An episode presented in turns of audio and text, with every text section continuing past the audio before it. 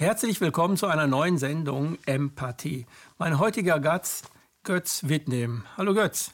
Ich grüße dich, Rüdiger. Es ist schön, dich nach fast fünf Jahren ja, wieder fünf, zu sehen. fünf Jahre ist es ja. Ne? Da war ich in deiner Sendung. Also ja. Götz Wittnehm macht auf Noviso eine Sendung, die heißt? Neue Horizonte TV. Mhm. Ja. Und was, was machst du da? Ich darf, es ist eigentlich klasse, ich darf die Menschen einladen, die Themen vertreten oder Lebensläufe haben, die mich einfach faszinieren und interessieren und äh, darf mit denen sprechen. Also mhm. mein Durst sozusagen nach Erkenntnis darf ich stillen und werde auch dafür bezahlt. Das ist klasse. ja, und das, ja, ich hatte es mir gewünscht, als ich aus Costa Rica kam, ähm, hatte ich das auf so einer aus so einem Vision Board, also, also einfach ein paar, paar Bilder aus dem Internet gesammelt, was ich mir für Deutschland, wenn ich wiederkomme, wünsche. Und da war ein Talkstudio drauf. Und ich sage, ich möchte eines Tages meine eigene Sendung machen. Und habe das aber losgelassen. Und dann, zwei Jahre später, kam der Anruf. Da ist die Sendung alles zu dir gekommen? Genau, ja. Du hast Theologie studiert? Ja. Erzähl mal so ein bisschen deinen Lebenslauf, weil der ist sehr interessant. Du hast viel in der Sozialarbeiter, als ja. Sozialarbeiter gemacht, ja, du hast auch. viel äh, auch im Arbeitsamt gemacht ja. und du hast eigentlich immer die Idee davon gehabt, Menschen dabei zu helfen, in, ihr, in ihre Kraft oder mhm. auch in ihr Glück, in ihr Leben, in ihr wahres Leben zu finden. Weil du sagst, es gibt keine dummen Menschen. Ja. Es gibt nur den Glauben daran, dass genau, ich dumm bin oder dumm ja. sein könnte. Oder ja. ich sage zu jemandem, du bist aber ein dummes Kind. Es gibt den, Gla den Glaubenssatz danach. Kannst du das mal erklären? Ja, wie bin ich da hingekommen? Eigentlich wollte ich Medizin studieren, weil ich, mein Vater war Landarzt, mein Großvater war Chirurg, mein Bruder war auch Arzt. Und ich wollte, weil mich das vor allen Dingen der Geist, äh, Psych, also Geist, Seele, Körper äh, Kontext interessiert hat, wollte ich auch Psychosomatik machen.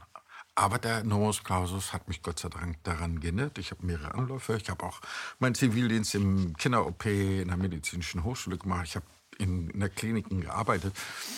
Am Anfang als 19-Jähriger auf einer onkologischen, da habe ich also da auch nochmal das Thema Tod. Äh, ne, 24 Leute sind da innerhalb dreieinhalb Monaten gestorben. Äh, sehr heftig bekommen und eigentlich das, das, das wichtigste Ereignis in meiner Kindheit war der Selbstmord meines Bruders. Da war ich zehn.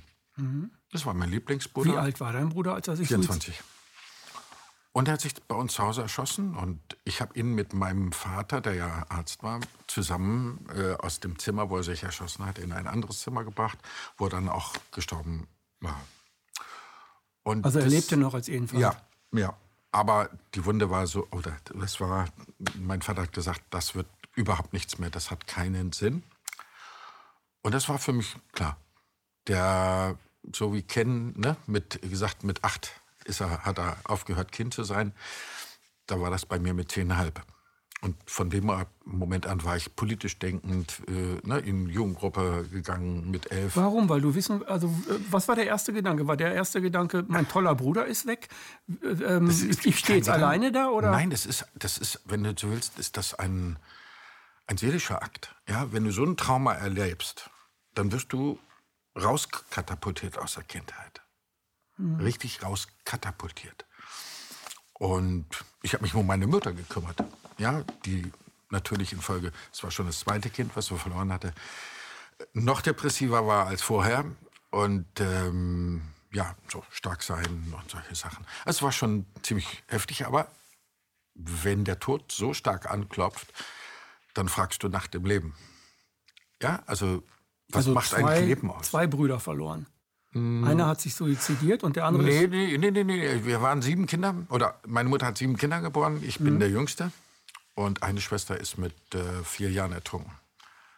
Ja, das war aber schon weit vor meiner Zeit. Das heißt... Äh, das war eine Geschichte, die du gehört hast, ne? Genau, genau. Die, aber sie gehört ja zur Familie. 46, 1946 und ich bin erst 59 geboren. Aber mhm. das war drauf, das habe ich ja später als Trauerredner, habe ich ja solche Sachen erlebt, was das mit einer Mutter macht. Ne? Und das war sogar mein ganzes Trachten, meine Mutter zum Lächeln zu bringen. Ja. Das war dein innerer erster Auftrag? Absolut. Bis hin, dass ich mit acht, mein Vater hat so ein Buch über mich äh, geschrieben, also so eine Art Tagebuch, das wurde dann immer weniger, also, aber das ist wunderbar, da kommen welche Kinderkrankheiten habe ich eigentlich gehabt oder, so. mhm. oder welche Charaktereigenschaften haben sich damals schon als Kind gezeigt und da soll ich als Achtjähriger gesagt haben, als meine Mutter eine Freundin verlor an Krebs, äh, Mutti, ich werde alles dafür tun, dass du nicht krank wirst. Ja, sie ist dann letztendlich auch an Krebs gestorben. Aber also so ein, ja, kindliches Versagen, wie auch immer. Ne? Also du nimmst eine Verantwortung auf dich als Kind, die dir eigentlich gar nicht zusteht. Mhm. Ja, aber so in, durch meine Beratungspraxis habe ich viele Menschen kennengelernt, die das als Kind gemacht haben aus Liebe zu ihren Eltern. Dass sie Verantwortung oder deren Schicksal, wie auch immer, auf ihre Schultern genommen haben, um dann zu sehen, das geht gar nicht. Es geht nicht, du kannst die Eltern nicht heilen oder ja, Teile deres, deren Schicksal sozusagen für, auf deinen Schultern lösen. Es geht mhm. nicht. Also es war schon sehr prägend, dieses Ereignis, aber klar, das Unfall Das waren ja dann mehrere Ereignisse bei dir. Es war ja nicht nur ein Ereignis. Es gab ein Hauptereignis, ja. aber es gab mehrere Ereignisse. Ja, okay, es wurde, naja, es, es, wurde halt viel gestorben in der Familie. Wir sind also von sieben Geschwistern nur noch drei Brüder. Über, also die, alle Frauen sind weg. Und ähm, ja, also auch meine Frau ist gestorben an, an Krebs, als ja, ist jetzt 15, 16 Jahre, ne, 14 Jahre her. Äh, das war auch nochmal ein Impact. Das war die Mutter ein, deiner Kinder, ne? Das war die Mutter meiner Kinder. Und äh, das war nochmal eine Art Turning Point, wenn ich das mal so neudeutsch sagen kann. Also eine ein, ein, ganz starke Veränderung, äh, die dann stattgefunden hat. Weil, klar, wenn man als Kind äh, nichts anderes im Kopf hat, als die Mutter zum Lachen zu bringen. Also zum Lächeln. Und das klingt dir nur marginal oder immer wieder mal. Und dann heiratest du und dann ist es fast normal, dass man das sozusagen auf die Ehefrau überträgt. Also alles dafür zu tun, dass es ihr gut wird. Mhm. So, und äh, so für sich selber über keine, gar keine Vorstellung, dass es eine andere Daseinsberechtigung gibt, als einen anderen zum Lächeln zu bringen. Hammer, Hammer. So ging das später im, im, im, im, im Arbeitsamt. Also ist zwar jetzt mal gesprungen, aber da haben dann die Kollegen gesagt, was machst du mit denen? Ja? Was machst du mit denen, dass die immer lächelnd aus deinem Büro kommen? Aber ich muss sagen, es war fast wie ein Zwang. Es war ein inneres Getriebensein. Ich muss jetzt alle Register ziehen, alles geben, damit dieser Mensch lächelnd aus meinem Büro geht. Und ich habe alle Register gezogen. In Wirklichkeit sollte deine Mutter lachen. Ne? Und du, du hast Im das Prinzip, vielleicht damals noch gar nicht gewusst. Heute weißt du das, da kannst du das reflektieren. So, ja, ne? ja. Also dieses, äh, ich habe, klar, steht dann auch in Zeugnissen, er nimmt Verantwortung für Klassensprecher natürlich und, und, und über, übernimmt Verantwortung für die Klasse. Und, also es immer ging es eigentlich um die anderen. Bei dir, ne? Ja. Im Leben so. Ja. Und da bin ich jetzt, äh, ja, noch Lehrling, ja, überhaupt herauszufinden, was ist meins. Und äh, dass du mich heute hier eingeladen hast, mhm. ist vielleicht so ein richtig schöner Schritt nach vorn, weil du hast mich als Liedermacher eingeladen. Jedenfalls ja, ja. hast du das so äh, drunter geschrieben. Da. Ja, das, das war, würde... also ich habe von dir vor, ja. ich weiß nicht, wenn das her, dreiviertel Jahr, mhm. ein ganz tolles Lied gehört, wo ich dachte, was, der Götz kann so gut singen, das ist ja, ein richtiger Liedermacher. Ja. Also eigentlich äh, gehört der eigentlich äh, auf jede Friedensparty oder so. Ja. Müsstest du eigentlich sein. Leipzig, also, ich habe in Leipzig hab gedacht, gesungen. Ja. Warum habe ich den in der Friedensbewegung nie kennengelernt mit diesen ja, damals, Stücken, die er da macht? Die sind ja die optimal sind dafür. Ja, die sind erst seit 2012. Und du hast auch eine gute Stimme. Ja, hast du? Im, im Chor habe ich lange gesungen. Ja. ja. Also, also wir werden am Ende werden wir noch mal ein Musikstück von dir hören, weil Unbedingt. ich habe dir gesagt, du musst deine Gitarre mitbringen. Ja, sie ist da. sie ist da, ne? Machen wir zum Schluss noch. Okay. Ja, ja also der, so, ähm, der Zusammenhang, dadurch, dass mein Vater auch psychosomatisch behandelt hat, also als Landarzt mhm. oder versucht hat, wurde ja kaum bezahlt, äh, war das auch, also diese Zusammenhänge zwischen dem Leben, Kon Lebenskontext und Symptomen. Das hat mich immer interessiert. Also warum sind die Menschen so, wie sie sind? Ja, warum sind sie so, wie sie sind? Was hat sie zu dem gemacht, ja, äh, dass sie jetzt so sind? Und da bin ich heute noch dran. Das interessiert mich du heute noch. Du hast ja etwas ganz Interessantes entwickelt, dass du das Ich-Mindmap nennst. Ja. ja. So, ich habe mir das angeguckt auf deiner ja, Seite und ich finde es ja. ziemlich interessant, weil einem da bei diesem Ich-Mindmap wirklich die Ich-Funktionen und so, die auch die Desolaten und so und die, die äh, Bewältigungsszenarien ja, und so, da wird einem eigentlich alles offenbar, äh, vor allem die Glaubenssätze. Ja, das war, äh, ich, ich habe äh, 1994 äh, ich habe ja Theologie studiert und habe dann aber unbewusst dafür gesorgt, dass ich die zweite Ausbildungsphase dann nicht mache, also das Vikariat. Ich wollte tatsächlich Seelsorger werden. Mhm. Aber die Kirche wurde mir einfach zu eng und dann habe ich das Examen so unbewusst so gestaltet, habe ich von Reinkarnation morgens beim Frühstück erzählt. Gegenüber so einem Dogmatiker, der kriegte solche Ohren. Und dann habe ich in meinem Superfach, wo ich bei wirklich Koryphäen studiert hatte, über Dietrich Bonhoeffer, äh, habe ich eine Sechs gemacht. Ne? Und der wollte natürlich partout, weil Reinkarnation geht gar nicht, äh, dass ich nicht äh, in das Pfarramt komme. Und dann habe ich eine vier, schlechte Vier gemacht. Hätte ich also mehrere Jahre warten müssen. Im Nachhinein wusste ich, das habe ich selber inszeniert. Ja, das war ja Harakiri da, äh, mhm. äh, morgens beim Frühstück äh, um Dogmatiker sowas zu erzählen. Und ähm, habe dann Umweltberaterausbildung gemacht, habe in einem Forschungsinstitut gearbeitet, wo es um nachmaterialistische Naturwissenschaft, Wilhelm Reich, Tesla, äh, Rudolf Steiner, Sheldrake haben wir da untersucht. Äh, also richtig auch wissenschaftlich eben. Und das habe ich dann aber nach drei Jahren, der Druck war einfach so groß, dass ich da mein eigenes Geld reinholen musste durch ne, äh, alle möglichen Spenden und Bußgeld. Und habe dann zwölf Jahre mit Jugendlichen gearbeitet in einer Recyclingstation. Nicht als Theologe, ich war durch den Umweltberater konnte ich halt äh, die Recyclingstationen leiten. Das wurde vom Land Niedersachsen finanziert, so zwei, zwei Stellen ja, nee, drei Stellen, Sozialpädagoge und zwei berufspädagogische Anleiter. Und ich war ein berufspädagogischer Anleiter. Und mir war einfach aufgefallen, meine Güte, diese jungen Leute haben eine scheiß Schulbildung, also ne, äh, kaum Schulabschlüsse oder mm, mal einen Hauptschul ja. Sonderschulabschluss. Aber die sind nicht doof.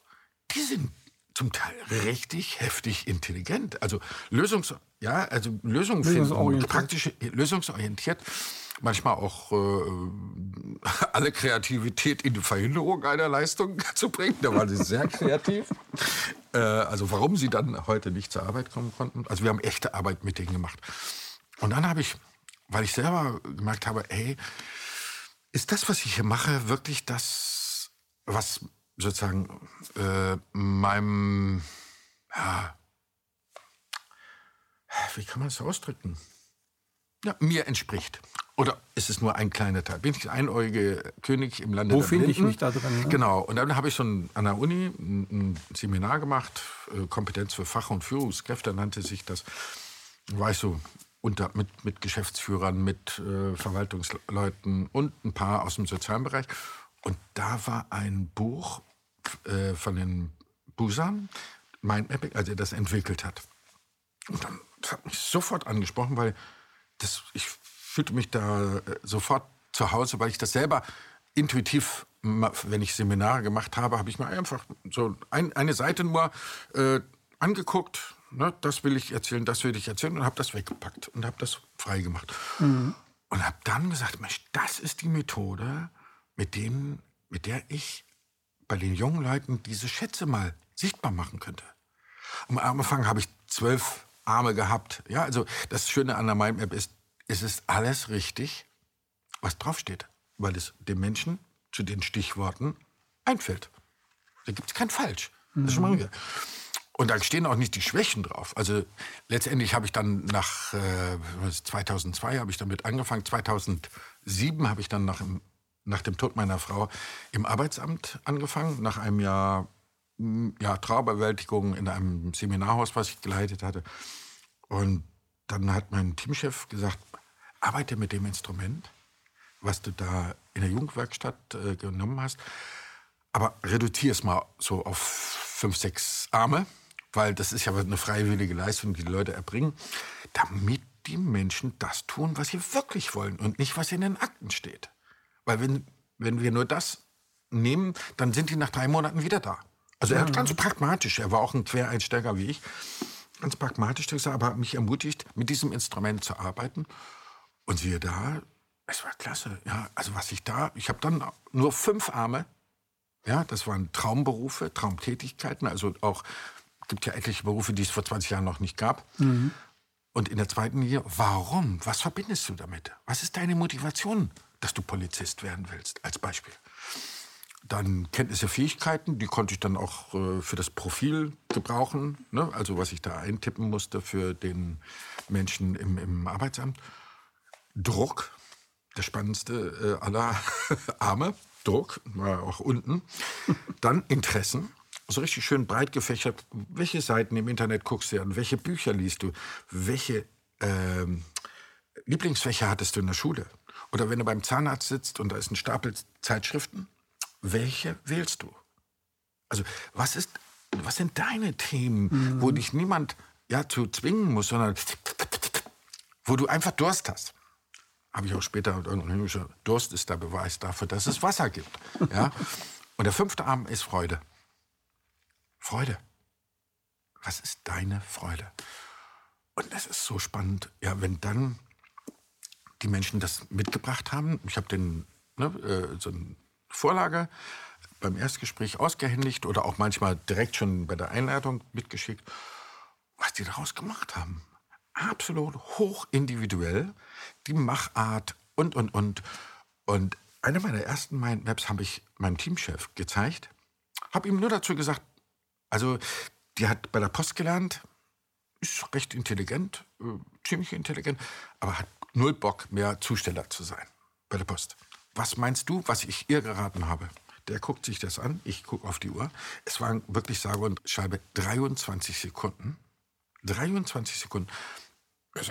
Also, wenn ich das hier so sehe, die würde ich erstmal in so einen Robinson-Club schicken, als Animateurin für Kinder. Und es war genau das, was ich ihr geraten habe, als nächsten Schritt. weil das die Kombination aus ihren Interessen, ihren mhm. Fähigkeiten, mehrsprachig, Spanisch im Hintergrund so, äh, ihren Interessen, ihrer Freude war. 23 Sekunden hat er gebraucht, nur um da, und er kannte die nicht. Und das hat mich einfach auch dann klar ermutigt, weiterzumachen. Und dann habe ich 2008 angefangen, ein Buch zu schreiben darüber. Wie heißt das? Das heißt, jetzt habe ich extra mitgemacht, wollte ich schon eine Kamera halten. Wenn wir wüssten, heißt das. wenn wir wüssten. wenn wir wüssten, Punkt, Punkt, Punkt. Passt ja jetzt gut zur Suche, ne? Ja, wenn, also, wir, wenn wüssten, wir wüssten. Und dann Untertitel Einladung zum liebevollen Umgang mit sich selbst. Ähm, ich wollte eigentlich ein Buch schreiben über das, was brach liegt in unserer Gesellschaft. Was brach liegt, mhm. weil die Menschen so schlecht über sich selber denken.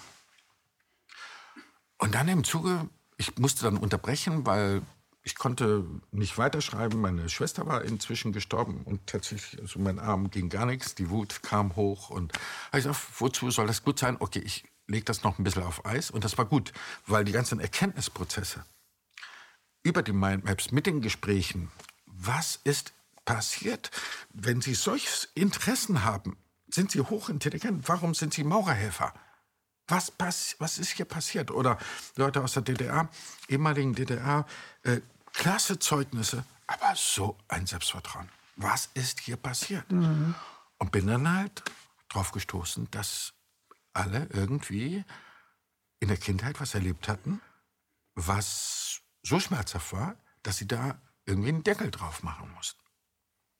Ja, einen Deckel auf den Schmerz zum, also das war in der Jugendwerkstatt tatsächlich 80 Prozent der jungen Männer hatte im Prinzip keinen Vater.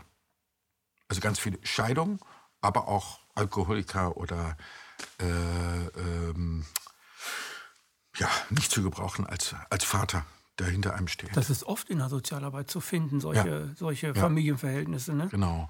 Und dann wurde mir klar, dass diese Vorstellung, ich bin nichts wert. Ich habe dann so langsam aber sicher Glaubenssätze äh, in so einer Mindmap zusammengefasst, habe die dann auch in mein Büro wieder reingeschaut, habe dann mhm. gefragt, wenn, wenn, jemand so unterwegs war, ja, natürlich habe ich wieder kein Geld bekommen. Ne? Ja, natürlich. Da redet einer von einem Naturgesetz, ja, also eine Grundüberzeugung. Äh, und dann habe ich die ihm gezeigt, die Mindmap. Kennen Sie da einen Glaubenssatz von? Und da habe ich öfter gehört, wollen wir es dir andersrum machen? Also, wenn ich mich kenne, dann sind wir schneller fertig. Also wirklich eine, das war ja auch nur eine Auswahl, aber ne, ich bin nichts wert, äh, keiner sieht meine Fähigkeiten, ne, ich, ich werde nur geliebt, wenn ich was leiste, ne, oder mit mir kann man es ja machen. Ja, das war zum Beispiel bei Leuten, die häufig umgezogen sind als Kind. Also über ihren Kopf hinweg wurde von den Eltern das Egal. Leben der Kinder auch ja, zerrissen. steht- Ne? Ja, zerrissen. Gar nicht konnten keine gesehen. Wurst, gar nicht gesehen oder auch gar nicht gefragt. Ja, gar nicht gefragt. Mit mir kann man es ja machen. Zum Beispiel, Mhm. als sich daraus entwickelt. Als Beispiel, es war gehäuft jedenfalls bei Leuten, die äh, in ihrer Kindheit häufig umgezogen sind ne, und Mhm. äh, keine Wurzeln schlagen konnten. Und dann ja, habe ich gesagt, okay, äh, haben diese Wurzeln, aber was, was ist der Grund, wenn wir das alle, einschließlich, ich habe ja selber gesehen, ne, ich, nur, ich bin nur liebenswert, äh, wenn ich was leiste, wenn ich meine Mutter zum Lachen bringe oder ich bin halt nicht gut genug, weil mein Vater hat mich mit dem Rohrstock erzogen. Ja, auf, das war damals so, Jahrgang 12 und 15, die dachten, zu einem, einer liebevollen Erziehung, damit dem, aus dem Kind was wird, musst du ihn mit dem Stock erziehen. Und meine Mutter hat das in meinem Buch geschrieben. Ja, aber was du nicht magst, ist, wenn man dich anraunst oder bestraft. Hallo? Das hat die extra da reingeschrieben. Was müssen meine Geschwister alles einfach nur erduldet haben? Und ich Oder habe, was, was haben deine Eltern eigentlich, also die Kriegsgeneration, Ja. für ein Weltbild, für Ja, ein. Menschenbild, für, Ja, für ein. es muss, du musst, ne, wen Gott äh, liebt, den züchtigt er. Da steht aber nicht züchtigen, weist er zurecht oder so. Aber das gab so eine Pädagogik. Also habe ich natürlich gedacht, weil ich meinen Vater geliebt habe, ich muss verkehrt sein.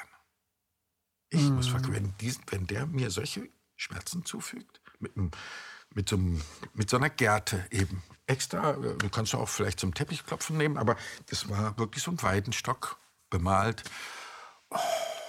heftig. Aber es gab ein, bei ihm einen Switch mit acht. Als ich acht war, wurde er zum Kinderschützer, ist auch im Kinderschutzbund eingetreten, gegen die Prügelstrafe äh, zu Felde gezogen. Also, er habe gemerkt, dass er Fehler gemacht hat? Ja, eindeutig. Und seitdem war das Verhältnis gut. Aber als ich den dann als junger Mann gepflegt habe, fünf Monate, weil ich nach dem Zivildienst keinen Studienplatz hatte und er zum Sterben nach Hause äh, kommen sollte, äh, habe ich gesagt, okay, das mache ich. Ich habe es ja vor zwei Jahren gelernt in der Onkologie, wie man mit äh, halbseitig Gelähmten und was umgeht. Und äh, ich hatte ihm längst verziehen. Ja, die tollsten fünf Monate unseres Lebens, weil er nicht mehr abhauen konnte. Ja, ja der war ja immer nur unterwegs als Landarzt. Äh, Also endlich hattest du deinen Vater auch Ja, noch für dich, nur für obwohl mich. es im Sterben war. ja, ja er, er, er, es sollte zum Sterben nach Hause, aber und, und ein, eines Abends sah es so aus. Wir hatten schon Intubation, nicht Intubation, aber äh, äh, Magensonde äh, wollten wir legen. Mein Bruder hat die Praxis übernommen gehabt. Und am nächsten Morgen ist er wieder richtig aufgewacht, hat wieder trinken können, hat, habe ich ihm Pudding gekocht mit Apfelmus und so. Hat er richtig vertilgt. Und von da aus ist er wieder anderthalb Jahre hat er noch gelebt und ich konnte meiner Mutter das beibringen, wie man ohne Kraft einen halbseitig gelähmten aus dem Bett in den Stuhl, Rollstuhl und so weiter und wieder rein ins Bett. Also nur mit Hebelwirkung und konnte dann irgendwann nach Marburg gehen in die Psychiatrie, also als Pflegehelfer da weiterarbeiten. Äh, aber ich wusste nicht, was ich mit mir gemacht hatte damals. Ich hatte ihm längst verziehen. Aber dass ich mich unter den Schlägen selber schuldig gesprochen habe, ich muss verkehrt sein. Weil das ist der liebe Vater. Stellvertreter Gottes, natürlich. Ja, man betet an, Ja, ja, zum Papa. christlichen, ne, äh, lieber Vater im Himmel und so weiter. Und der irdische Vater ist sozusagen selbstredend der Stellvertreter. Also muss an mir was verkehrt sein. Und das hat lange gedauert, bis ich das begriffen habe, dass das eigentlich nur eine Schutzfunktion hatte. Und das war im Arbeitsamt durch diese vielen, vielen Gespräche, was, was ist passiert? Ja, dass Menschen, wenn, was weiß ich, der Papa gegangen ist und die den nicht, noch nicht mal kennen, dass das für sie etwas war, dann bin ich nichts wert. Ne, die haben ja, eine Wurzel war weg im Prinzip. Und wenn dann die Mutter auch noch gesagt hat, dass der Vater ein Schuft ist und so, kannst du dir vorstellen, was dann aus denen wird. Aber die Mindmaps haben eben ganz was anderes gesagt als die Schulbildung oder die Zeugnisse. Und das war das Spannende. Und dann konnte ich zu meinem Sohn sagen, weißt du, jeder Mensch ist ein Juwel. Und es gibt keine dummen Menschen, sondern nur die, die glauben, dass sie dumm sind. Oder eben das entwickelt gerade bei Frauen äh, als Schutz dafür, Also dass das- man nicht in ihre Schatzkräfte greift. weil du das bei dir selbst äh, richtig analysiert hast Mhm. Ja. ne? und durchlebt hast. Ja. Dieser Glaubenssatz, ich muss meine Mama ne, glücklich Ja. machen. Ja, Ne? Das ist mein ganzer Lebenssinn da. Und dann eben das mit dem Vater, ne? die Schläge, habe ich nur Ich überlebt. bin kein guter Junge. Ich bin, ne, habe ich ja nicht anders verdient. Und das war ein Glaubenssatz von dir, ne? Das war ein Glaubenssatz von mir. Ich bin nicht gut genug, weil sonst, wenn ich gut genug wäre, würde mein Vater mich ja nicht schlagen müssen. So. Es war spannend. Das kam erst äh, 2010 oder so, äh, wo mich so ein Arschengel, also ein, ein, ein Mensch, der mich in eine Emotion gebracht hat, so konsterniert war ich als Erwachsener. Und dann sagte eine Freundin, die da Zeuge war, das, vielleicht hat das was mit deinem Vater noch zu tun. Also diese, dieses geschockt sein, wie dieser Mensch so mit mir umgehen kann. Zwei Tage später lege ich mich hin, schla wollte ich schlafen auf, auf der Couch. Und dann kam wieder das heftige Gefühl. Und dann bin ich rein in die Situation, wie mein Vater, also der war schon lange tot, äh, diesen Stock von da oben nimmt. Ich habe das schon mal erzählt, aber es ist wirklich so wichtig. Als er diesen Stock nimmt und ich dann als Erwachsener Götz nicht nur den kleinen Götz tröste, sondern in diesem Moment bin ich in die Situation, habe meinen Vater am Kragen gepackt, habe ihn geschüttelt und gesagt, hör sofort auf damit. Sonntags predigst du Liebe in der Kirche und schlägst hier deinen jüngsten Sohn. Hör sofort auf mit. Und hab den Stock genommen und ihn zerbrochen. Und in dem Moment, Alles nie weg. wieder in meinem Leben habe ich solch Schauer. Ja, also als wenn 50 Billionen Körperzellen ein Halleluja bringen. Endlich ist das raus. Diese Konsterniertheit. Wie kann dieser Mensch so mit mir umgehen? Ich bin doch gut. Ich bin doch, ich bin doch eigentlich der Liebe wert. Ja, also dieses, was habe ich getan, dass du mich mit so mit mir umgehst? Und das kam raus. Also in, es war ja alles virtuell. Und trotzdem war das, Das war wieder so eine Selbsttherapie. ja, ja, ja. Und seitdem ist dein Papa eigentlich gar nicht mehr der Nee, nee, Knüppel, ne? haben, die, Liebe wurde geklärt. Viele haben gedacht, ja, Ja, ja, ist- genau. ich habe mich jetzt gerecht. meinem- Nein, Nee, nee. ich habe mich jetzt von diesem Ding befreit, ja, indem ich diese Emotionen endlich gefühlt habe. Und ja, diese Wut und, und Verzweiflung. Und der große Götz hat dann sozusagen für den Kleinen Partei ergriffen. Und äh, da du mich als Liedermacher hier eingeladen und mache ich einen Sprung. 2012 habe ich eine Meditation kennengelernt in, in Wien auf einer Tagung, die praktisch nicht stattgefunden hat, aber wir Referenten haben dann uns gegenseitig beschenkt mit dem, was wir sonst den, den äh, Teilnehmern geben wollten. Und da war eine Begegnung mit dem inneren Kind. Und das war ziemlich erschütternd, weil da kam der Elfjährige völlig traurig. Völlig traurig, traurig, traurig, traurig, unendlich traurig. Hat sich einfach auf meinen Bauch gelegt und ich habe ihn einfach nur in den Arm genommen. Und von da an habe ich immer wieder Kontakt zu dem kleinen Götz in mir aufgenommen. Und eines Tages, ich war, bin dann ja in Costa Rica gewesen, eines Tages sagte hey, schreib Lieder, du kannst das. Ja, wir haben doch, ich habe doch gesungen als Kind schon, als Dreijähriger in der Kirche äh, auswendig Kir Kirchenlieder ge- gesungen und so weiter. Und du kannst das. Und dann habe ich erst auf, auf äh, Melodien von Volksliedern habe ich neue Texte drauf. War, in, bei Kirchenliedern war das üblich, ja, dass man eine alte Melodie nimmt und einen neuen Text drauf macht. Du hast ja sogar Schon eine Gruppe, ne? Du hast ja so eine Gruppe ältere Frauen. Oder im Seniorenheim, wo du so alte Volkslieder noch Das, singst. das ist jetzt gewesen. Jetzt gewesen. Aber jetzt, da bin ich Bist du weil, raus? weil, ich, weil ich mich beschwert habe, dass man diese alten Menschen von der Freude abschneidet. Ja? Die haben eine halbe Stunde vorher Durch Corona gewartet. ne? Ja, ja, die haben gewartet, haben sich riesig gefreut, dass ich einmal im Monat kam. Und ich habe auch ein bisschen aus meinem Leben erzählt, ne? was ich gerade so Mhm. erlebt habe an schönen Dingen. Und gemeinsam haben wir Volkslieder gesungen.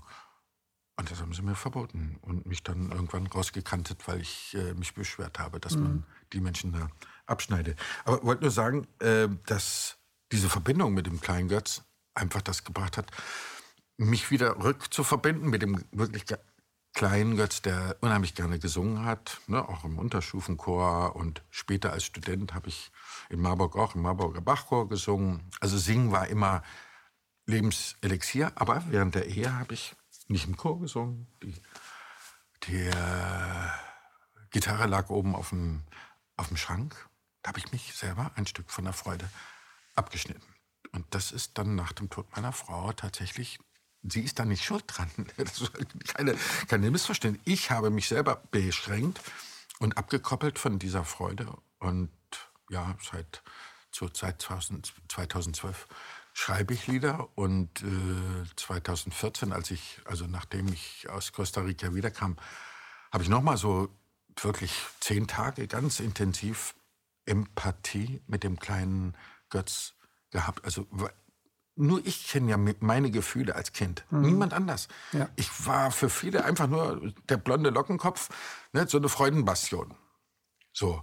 Und ähm, Sonnenschein. Ne, für meine Mutter war ich der Sonnenschein, natürlich. Alle anderen Sachen waren aber, musste ich wegpacken.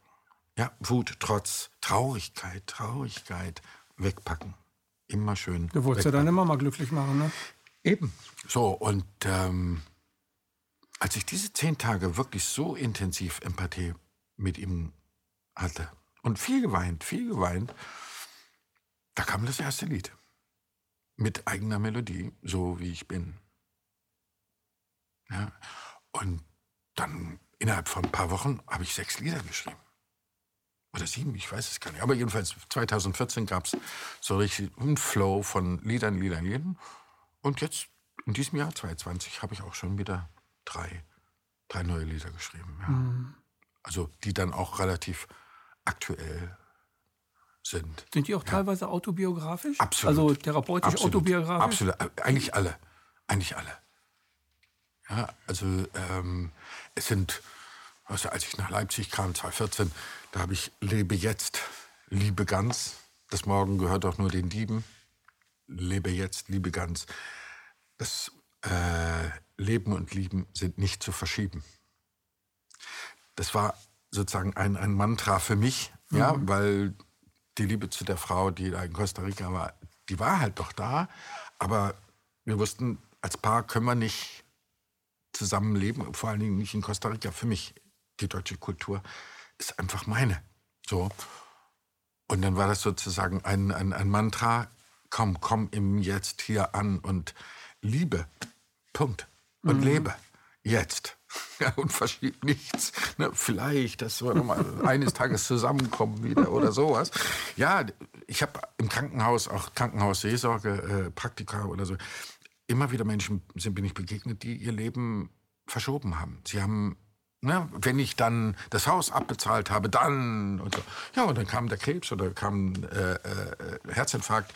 Und dann standen sie vor dem Scherbenhaufen ihres, ihres Lebens, weil sie immer auf Zukunft gelebt haben, statt im Jetzt. Mhm. Und insofern war das sozusagen ein. Das ist eine Krankheit, die ganz viele haben, in diesem Absolut. System, in dem wir leben. Ja, ne? klar. Ist ja ganz viel. Es gibt ja dieses Buch von, ähm, jetzt komme ich nicht auf den Namen, aber da hat jemand Statistiken geführt über Sterbende in Hospiz und ja. was die besser machen wollten, wenn die noch mal eine Chance hätten. Ja. Und da haben, äh, ich glaube, 80 Prozent oder 70, 80 Prozent haben dann, du kennst das Buch, ne? Haben die, diese fünf, fünf Dinge oder ich, ich habe es nicht ja, genau, gelesen, die fünf ich, Dinge oder so heißt das auch. Und ja. das, was die am meisten bereut haben, war, ich habe mein eigenes Leben nicht gelebt. Genau. Ich habe mein eigenes Leben nicht gelebt. Genau. Und im Prinzip geht es auch in meinen Liedern, sie sind äh, Teile des Buches, also das, die Intention dieses Buches ist ja den Menschen klarzumachen, dass jeder ein Juwel ist. Jeder von uns. Mhm. Und ja, äh, am besten, dass er auch sozusagen sein, sein Auftrag ja, äh, erkennt, als Auftrag in dem Sinne von, ähm, was einem Freude macht und was einem leicht fällt. Statt, was man uns beigebracht hat, das muss Mühe, ne? und was Zukunft hat. Ja, meinst ja, du, wie viele Leute, können Sie mir mhm. im, im Arbeitsamt mich gefragt haben, können Sie mir was empfehlen, was Zukunft hat? Falsche Frage. Ja, äh, ich frage Sie, was macht Ihnen Freude? Ja, und was, wo können Sie nicht von genug bekommen? Mhm. Also Ihr eigener Durst. Ja, da können wir mal gucken. Und wenn Sie da lernen gehen, dann werden Sie an Abzweigungen kommen, ja, die Sie sonst nie gesehen hätten. Das war mal so, ein, so eine Karriereberatung in der Schule meiner Tochter. Sie hat mich hingeschickt, sie hatte kein Interesse dran. Ja, es ist doch was für dich.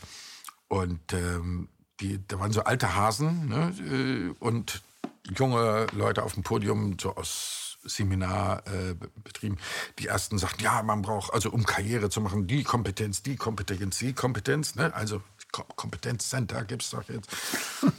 So, und, und die, die, alten Hasen haben da durch die, durch die Blume gesagt, vergesst das, was ihr gerade gehört habt, geht den Weg der Freude. Und wenn 50.000 arbeitslose Architekten auf dem Markt sind und ihr das Gefühl habt, ihr müsst Architektur studieren, dann ja, oder wollt das, dann tut das. Egal, ob ihr in zehn Jahren Häuser baut oder nicht, weil dieser Weg wird euch immer weiterführen.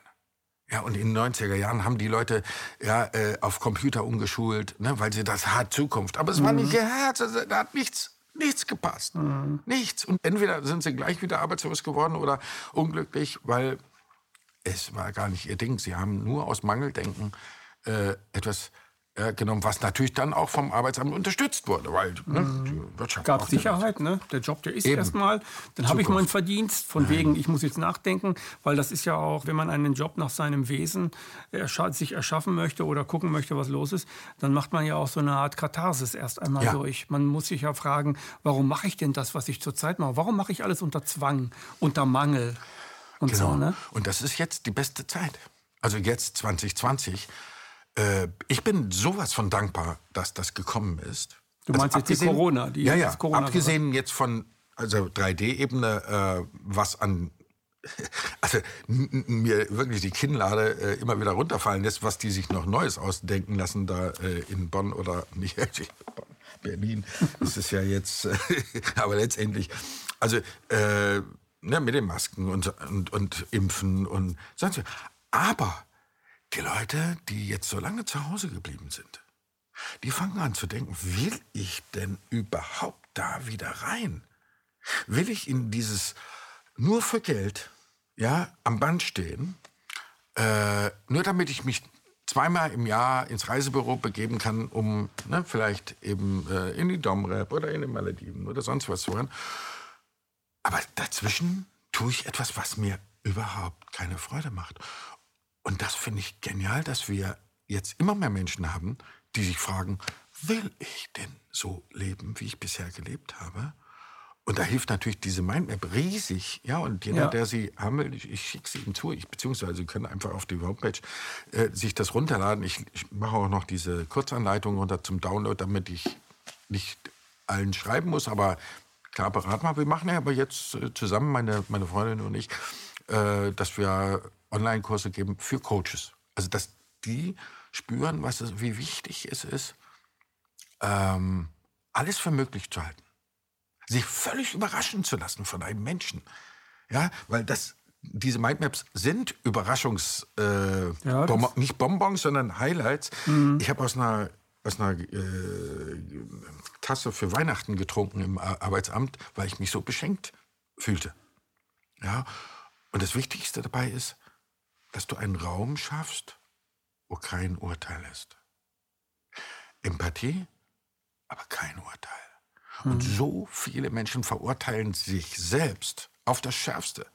Ja, der innere Richter ist um Faktor X heftiger als jeder Richter in der Robe. Und die Urteile sind grausam, die wir über uns selber sprechen.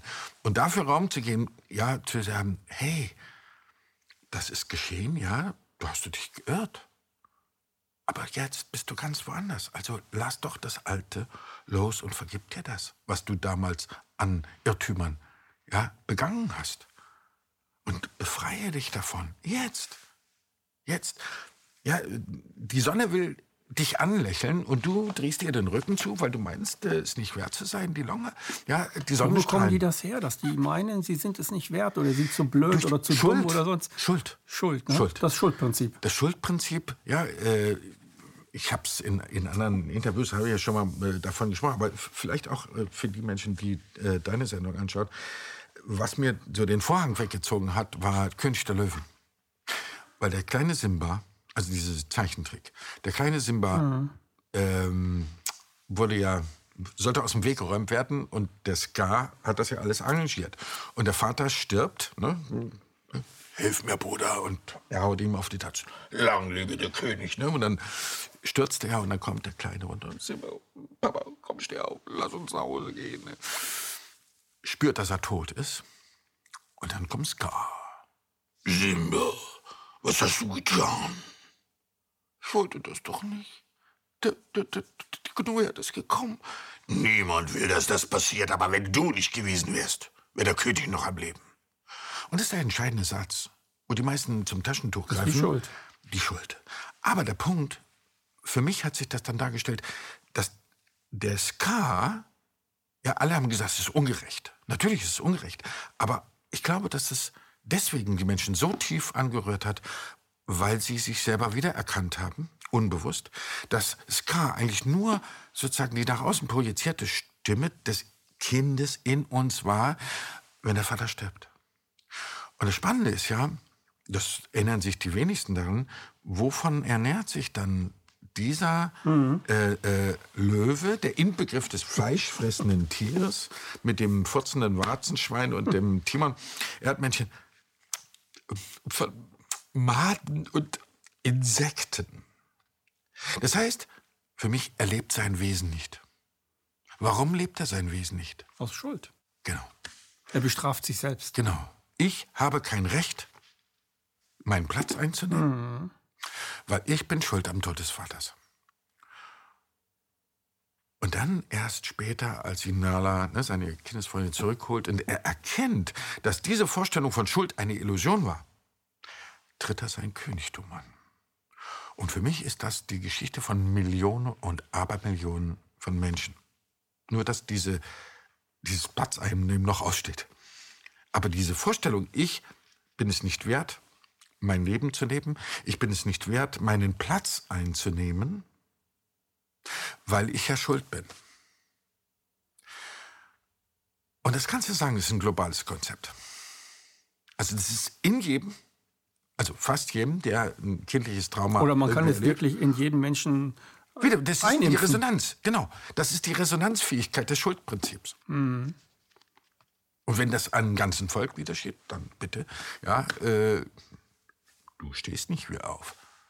Du bist schuld. Ewig bist du schuld. Kann man sagen, das Schuldprinzip heißt so viel wie, ich bin nicht richtig? Natürlich. Ich bin nicht richtig so, wie ich bin. Deswegen hieß das erste, so wie ich bin, mhm. war doch niemals ich gemeint, kannst nicht glauben. Ne? äh, was in mir sich vereint. So wie ich bin, bin ich doch nicht liebenswert. Ich nicht liebenswert. Denke alle Tage, ich bin verkehrt. Um dann am Ende aber der Schlussrefrain dann sagen, so wie ich bin, war ich immer schon gemeint. Konnt's nur nicht glauben, hab lange es verneint. So wie ich bin, bin ich aller Liebe wert. Und ich höre jetzt auf zu denken, ich sei verkehrt. Also, ja, das autobiografisch absolut autobiografisch und ich kann sagen, in dem Moment, also in diesem Nachklang, mit dieser Empathie mit dem Kleinen, dass der mir geglaubt hat, dass ich ihn liebe. Ohne Bedingung. Und ihm beistehe.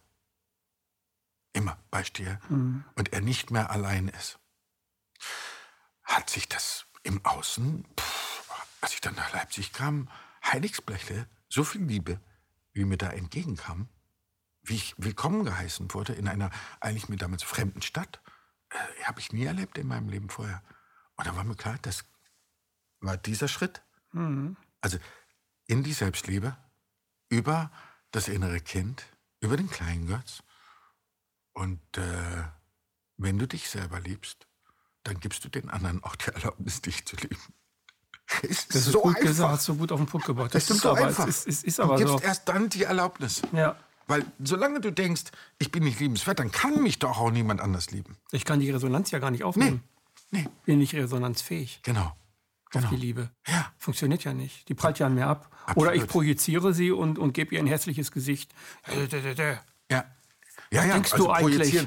Ne? Ja. Projektion ist äh, fantastisch. Ist auch ein großes Werkzeug, ne? Absolut. Ja, was heißt Werkzeug? Also zu erkennen, ja, wo wir projizieren und äh, es gibt so einen schönen Spruch, was dich trifft, betrifft dich. Hm. Ja, also wenn ich emotional so reagiere, dann erzählt der andere, auf den ich da so reagiere, mir ein Geheimnis über mich. Ja, ja, ja, ja. ja, ja. Und das ist so spannend, wenn man rausgeht. Wenn man das lesen kann. Ist ja, wenn man lesen kann, ja, was Projektion eigentlich ist, mhm. äh, dann kann man sich besser selber kennenlernen. Ne? Mhm. Ich habe es in einem, einem Lied, die Welt ist mein Spiegel, ich putze ihn gern, damit ich mich darin erkenne.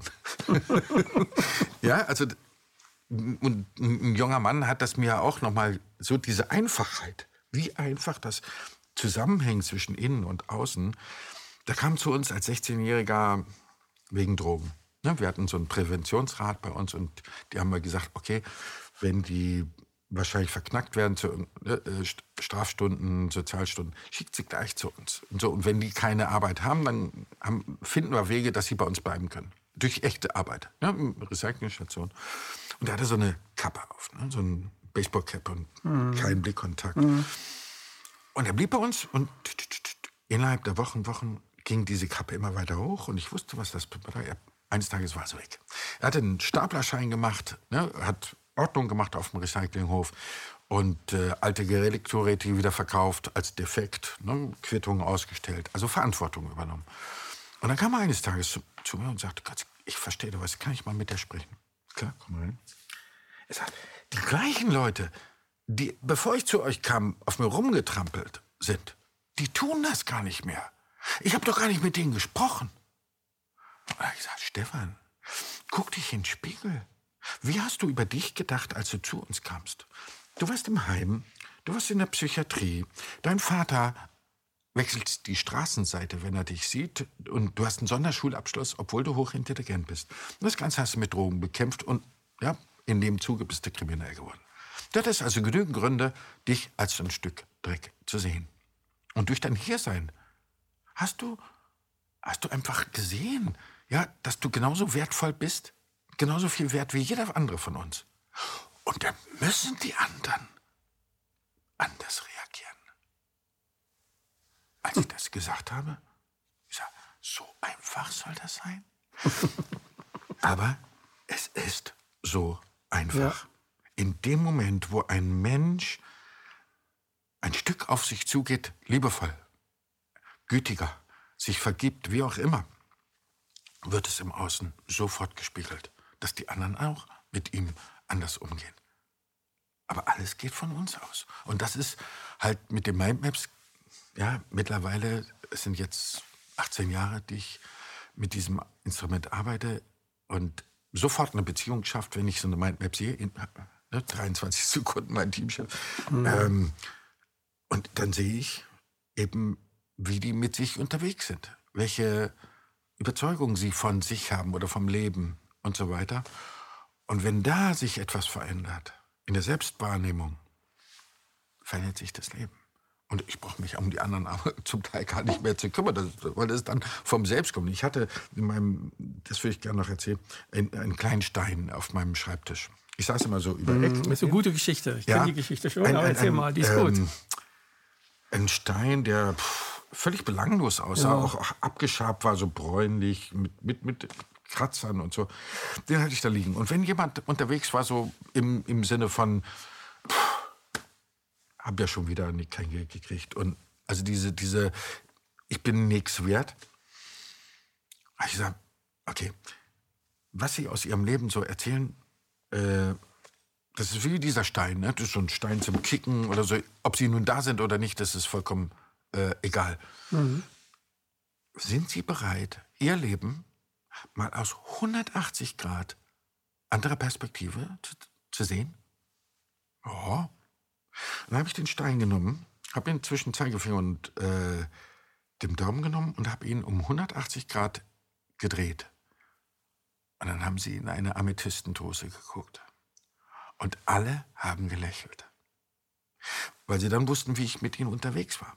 Also ja, manche Bilder, das ist ja eine richtige richtig Transformation, tolle, wenn du so willst, tolle Bildsprache, die du ja, verwendet von, hast und wo man sofort sieht, stimmt. Ja. Das ja, ist mein inneres das, Wesen. Ja, das, das bin das ich. Äußere, genau das bin ich ja eigentlich. Das Äußere ist, zählt doch gar nicht. Ja. Ja, das Äußere sind, ja, das kann man verurteilen oder sonst was. Aber was zählt, das bin ich und das ist mein Wesen und das ist wertvoll. Das ist wertvoll und nicht einfach austauschbar. Ja, auch wenn das jetzt ein Halbedelstein war und kein Diamant oder sonst was. Aber, aber die Bildsprache äh, ist so, so wichtig, ja, äh, zu begreifen, dass jeder von uns ein Juwel ist und dass es ein Riesengeschenk ist, wenn man dem anderen äh, zeigen kann, was für ein Juwel er ist. Also ihm dazu verhelfen, überhaupt erstmal diesen Blick auf sich äh, einzunehmen, statt den verurteilenden Blick. Das ist das Entscheidende. Mhm. Empathie mit mir selbst, das ist das Stichwort. Und dann halt das, was wir so an Kräften entwickelt haben, um zu überleben, zu entkoppeln vom Überlebensauftrag. Das ist auch ganz Um wichtig. leben zu können. Um leben zu kommen. Und nicht um leben zu- überzuleben. Nicht, über, nicht überleben. Ja, Sondern wenn leben. jemand hochsensibel ist. Ja, manche sagen, ich kann gar nicht unter Leute gehen. Ich kann das nicht ertragen. Sehr viele Eindrücke und sonst was. Aus meiner Sicht hat das zum Teil damit zu tun, ne, nicht pauschal, aber dass sie äh, so hochsensibel auf jegliche Regung, zum Beispiel eines, eines alkoholisierten Vaters. Ja, ich, eine Frau hat mir erzählt, ich konnte am Umdrehen des Schlüssels erkennen von der Haustür, wie er heute drauf ist. Muss ich mich verstecken? Trachtprügel kriege ich gleich oder wie auch immer. Und das heißt, das sind Fähigkeiten, die, die wir entfaltet haben zum Überleben. Ja. Und solange sie gekoppelt sind an diese Überleben, als, als Überlebensstrategie, machen sie uns fertig. Und bleiben im späteren Fall, wenn wir erwachsen Ja. werden, auch Überlebensstrategien. Eben. Aber wir denken, das sind normale Strategien, weil wir es ja gar nicht mehr fühlen. Ja, Und sogar abgekoppelt von dem Gefühl. absolut. Also traumatisiert sozusagen, Ja. Traumaereignis. Ja. Und wir haben viele Werkzeuge äh, angeboten bekommen, auch von der Gesellschaft und gerne Mhm. genommen, um ja nicht zu fühlen. Und Ja. äh, ums Fühlen kommen wir nicht rum. Aber wir haben es ja schon mal gefühlt. Alles tun wir, das nicht nochmal fühlen zu müssen. Aber ich kann nur ermutigen, wir haben es ja schon durchlebt. Also was soll passieren? Oh, Retraumatisierung. Also, bitte, ich will das nicht alles in Grund und Boden und ich bin Ja. kein, ja, ich bin kein Allwissender, aber diese Angst, auch der Therapeuten, vom Fühlen, ist gigantisch. Und ich sage, es gibt für das Morgen, um in das Morgen einzudrücken, als das Befreite heute, keine Alternative als zu fühlen und in erster Linie mich zu fühlen, wie ich als Kind gefühlt habe, ja, als ich zum Beispiel auf der Säuglingsstation lag und meine Mutter in einem anderen Krankenhaus. Wie verlassen ich mich gefühlt habe, wie ich ja, Todesängste gelitten habe, weil Mama nicht da ist. Ich rufe, Mama ist nicht da. Ich rufe nochmal, nochmal, nochmal und dann irgendwann werde ich stumm. Dieses Mitempfinden, wenn wir das lernen, mutig sind, ja, wieder mitzuempfinden z- und dann integrieren wir das. Wenn wir das nicht tun, halten wir die Kinder praktisch im dunklen Keller. Ja. Und das, was jetzt ne, ans Licht kommt, wie viele Kinder missbraucht worden sind, beziehungsweise geschändet und, und, und, und, und. Ich glaube, das hat, wir können ganz viel damit, dafür tun, wenn wir uns, jeder für sich, um das eigene innere Kind äh, Kümmern, ne? kümmert. Und äh, ich habe sogar eine Meditation, ne, eine, CD draus gemacht, Begegnung mit dem inneren Mit dem Kind inneren Kind. Mhm. führe da in so einen Garten und äh, wo es einfach nur diese Grundhaltung geht. Unsere Eltern konnten uns bedingungslos nicht lieben, also nicht bedingungslos lieben. Aber wir können uns bedingungslos lieben, wenn wir aufhören, uns zu verurteilen. Und dann fängt ein neues Leben an, das kann ich dir sagen. Also, ja,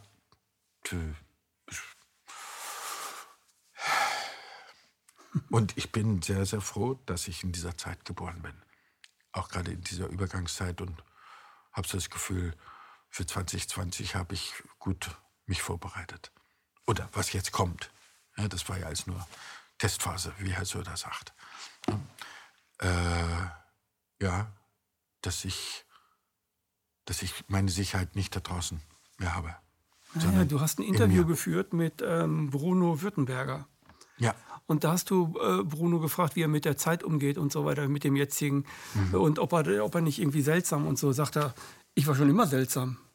also da habe ich sofort, ja, genau Ja. so ist es. Ich war Ja. schon immer seltsam. Und Leute, äh, die, die, ähm, Hans-Joachim Marz die Omegas Mhm. nennt, die Außenseiter sozusagen, äh, die sind eigentlich immer, die, die, diese Omegas haben immer irgendwie einen anderen Rucksack gebaut. ja. Und seltsamerweise, durch ihre Krisensituation, die sie als Kind bewegt und so weiter, Ja. seltsamerweise erweist sich dieser Rucksack in Krisenzeiten als ein sehr stabiles Fundament, um da durchzukommen. Ja. Also, äh, wo er auch lachte über das äh, Corona, das, ja, genauso denke ich auch über Corona. Ja. Oder, ja. ja. Dafür haben wir also, uns vorbereitet. Ja, ja, und das mhm. ist, äh, also klar Zeit. möchte ich das nicht haben. Ich möchte keine Welt haben, die jetzt das tut, was gerade mit Corona gemacht wird. Ne? Nein, nein, aber auch da. Aber ich gehöre nicht zu den Verlierern sozusagen, ja. zu denen, die daran zerbrechen könnten ja. oder die jetzt in so einen Gehorsam oder in so einen Glauben verfallen, dass sie jetzt für den Staat gut genug sein müssen, weil sie für Papa und Mama nicht gut genug waren. Können sie es endlich da abladen? Ne? Also die ganze Geschichte, spannend, ja, die ganze Geschichte, die du, die du ja, ja, erzählt hast, die passt ja. darauf auf. Dann lade ich es da ab. Und davon, wir haben so viel traumatisierte Menschen. Absolut. Franz Rupert hat recht. 99 Prozent der Menschheit ist wahrscheinlich traumatisiert. Und deswegen ähm, gibt es diese Konzepte in ja, der Politik auch. Und ne? Die möchte, reagiert ja nur darauf. Genau, und möchte immer noch Mama und Papa gefallen. Und, genau, und geliebt werden. nabeln sich nicht ab von den Politikern und sagen, ihr könnt, mir ihr könnt mich gerne haben hier. Ja, ich habe ja, aber es ist spannend, ist spannend wirklich. Ich habe ja Theologie studiert und da ja. früher war es die Mutterkirche, in deren Schoß man doch bitte zurückkehren solle. Ne? Aber die Kirche ist draußen. Vaterstaat und Mutterkirche war es früher. Jetzt ist es die Alma Mater. Mhm. Die nährende Mutter, das ist die Universität. Das heißt, die neuen Priester sind unsere Wissenschaftler. Es ist sehr spannend. Ja, also wie das Ganze, und auf diesem Klavier der, des ja, eigentlich immer noch Kindes, noch nicht wirklich in die Selbstverantwortung, in Selbstermächtigung gegangenen, wird gespielt. Mhm, genau. Man muss gehorsam sein. Richtig. Mit der Maske. Ja, ja. ja, wenn ich da als Du bist nicht gut genug, musst eine Maske aufsetzen. Ja, ja, ja, und, ich bin nicht gut genug. Dann ja. bin ich aber gut genug. Ja. Dann bin ich und, aber. Guck, ich habe hab eine richtig schöne äh, Designermaske. ja, ja, ja, ja. Selbst genäht. Das ist, genau, Selbst das ist meine Alltagsmaske. und sonntags habe ich auch noch eine Ausgehmaske. Und ich habe, wenn ich keine anhabe, auch noch eine an. Das, ne? ist, das ist spannend. Meine Lebensmaske. Gesagt, genau. Hinter den Masken fallen jetzt die Masken. Oder ja, in der Zeit der Masken äh, fallen die Masken. Und äh, ja, ich glaube, also viele, viele derer, die verachtet und ignoriert, so heißt es auch im neuen Lied, äh, was ich aber noch nicht so richtig äh, drauf habe, ich habe es mhm. vor ein paar Wochen geschrieben, mhm. zeig dich äh, Kind des Lichts, zeig jetzt, was du bist. Du hast schon so lange gewartet hinter Mauern aus Angst und Schuld. Und egal wie dein Auftrag geartet, zeig jetzt dein Licht im Tumult. Ja, und da dieses verachtet, ignoriert, ja, das wird über, in der Geschichte über uns notiert. Und ähm, dass es jetzt an der Zeit ist, all denen, die die Outcasts waren, die in der Psychiatrie gelandet waren, weil sie an diesem System ja, gelitten haben, an diesem Krankensystem, dass die jetzt aufstehen und sich zusammentun, also in dem Sinne nicht zu einer Partei, ganz und gar nicht, sondern im Geiste zu wissen, wir sind ganz schön viele, die, sei es Hartz-IV-Empfänger oder ne, äh, Psychiatrie erfahrene, Drogen erfahrene, genauso.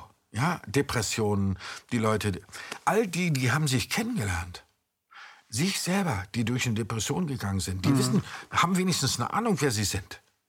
Die, die auf, auf der Welle des Erfolgs ne, und so geritten sind, die werden bodenlos fallen, wenn jetzt die äußeren Sicherheiten demnächst noch mal völlig Richtig runterfallen. Also der Mittelstand. Sie werden die keine Instrumente haben. Mhm. So, und da sind die Sturmerprobten. Gutes Wort. Ja, Sturmerproben. Ja, es sind Stürme oder Krisenerprobten. Ja, Sturmerproben. Ja, die Sturmerproben sind jetzt gefragt. Mhm. Was die Out Outcasts ja. von gestern werden für mich die, die Felsen. So werden ja. die Omegas der ja. Vergangenheit zu den Alphas der Zukunft, ne? Ja, also nicht Omega, zu den Bossen. Am letzten, nein, nein, die Omegas sind ja die letzten. Ne? Mhm. Omega ist der letzte mhm. Buchstabe mhm. im Griechischen. Genau. Die allerletzten, die letzten werden die ersten sein. Also ja, es, geht nicht ja um eine Rang, Spruch. genau. Es geht nicht um, um eine Rangordnung, aber äh, ist ja, oft so, wenn ein System stirbt. Ja kommt danach irgendwas anderes. Dann kommen oft diese sogenannten Omegas und führen dieses neue System an. Ja. Das, das war auch nach 45, also vielerorts war es so, nicht immer, aber es waren viele dabei. Ja, das war auch nochmal wichtig, dass wir äh, zum Beispiel auch in Analogien lernen, wieder zu denken. Und der, der Alexander Lauterwasser, dem ich sehr dankbar, dass er Wasserklangbilder äh, nicht nur fotografiert, also gefilmt hat. Mhm. Und da gibt es ein ganz tolles Phänomen. Das sind ja Resonanzfrequenzen, ja, in denen wunderbare Muster zu sehen sind. Das Wasser, von Wasseroberfläche oder auch eines Tropfens. Und dann gibt es aber eine Phase der Nicht-Resonanz. Also völliges Chaos, keine Struktur zu sehen. Und das erleben wir jetzt gerade. Irgendwie löst sich das Alte mhm. auf, aber das Neue ist noch nicht da. Das ist also eine chaotische Phase. Und dann wird die Frequenz weiter erhöht, immer weiter erhöht. Und auf einmal, schlagartig, ist ein neues Muster da. Mhm. Noch schöner, noch komplexer. Und das ist wichtig, dass wir das sozusagen im Hinterkopf haben und im Herzen. Es ist nur eine Übergangsphase. Aber es kommt auf jeden an. Auf jeden Einzelnen. Ein gutes Schlusswort. Ja. Es kommt auf jeden Einzelnen an. Schönes Schlusswort. Ich danke, dass du gekommen bist. Meine Güte, ich habe aber. Aber wir machen dazu. noch eins. Du singst gleich noch ein, ein Liedchen. Ein, ja, Lied, ein Liedchen. Gerne, gerne, ja? gerne. Sehr schön. Das mache ich. Das war eine weitere Sendung Empathie heute mit Götz Wittneben. Suche, aber finde nicht, ist das Motto dieser Welt. Wir sehen uns als armen Wicht und träumen nur vom Geld. Von der Wiege bis zur Bahre, Werbespots und Formulare, damit auch niemand herausfindet, wes Geistes Kind wir wirklich sind. Schauen der kleinen Kinder Augen, bevor sie in die Schule kommen. Die leuchten, dass sie den Atem rauben. Doch dann wird ihr Blick verschwommen. Ihnen wird den ganzen Tag mit List das Hirn gewaschen, bis das ein jeder glauben mag. Glück kommt aus Cola-Flaschen. Suche, aber finde nicht, ist das Motto dieser Welt. Wir sehen uns als armen Wicht und träumen nur vom Geld. Von der Wiege bis zur Bahre, Werbespots und Formulare, damit auch niemand herausfindet, wes Geistes Kind wir wirklich sind. Unserem Geist wird viel geboten, damit er aufhört, selbst zu denken.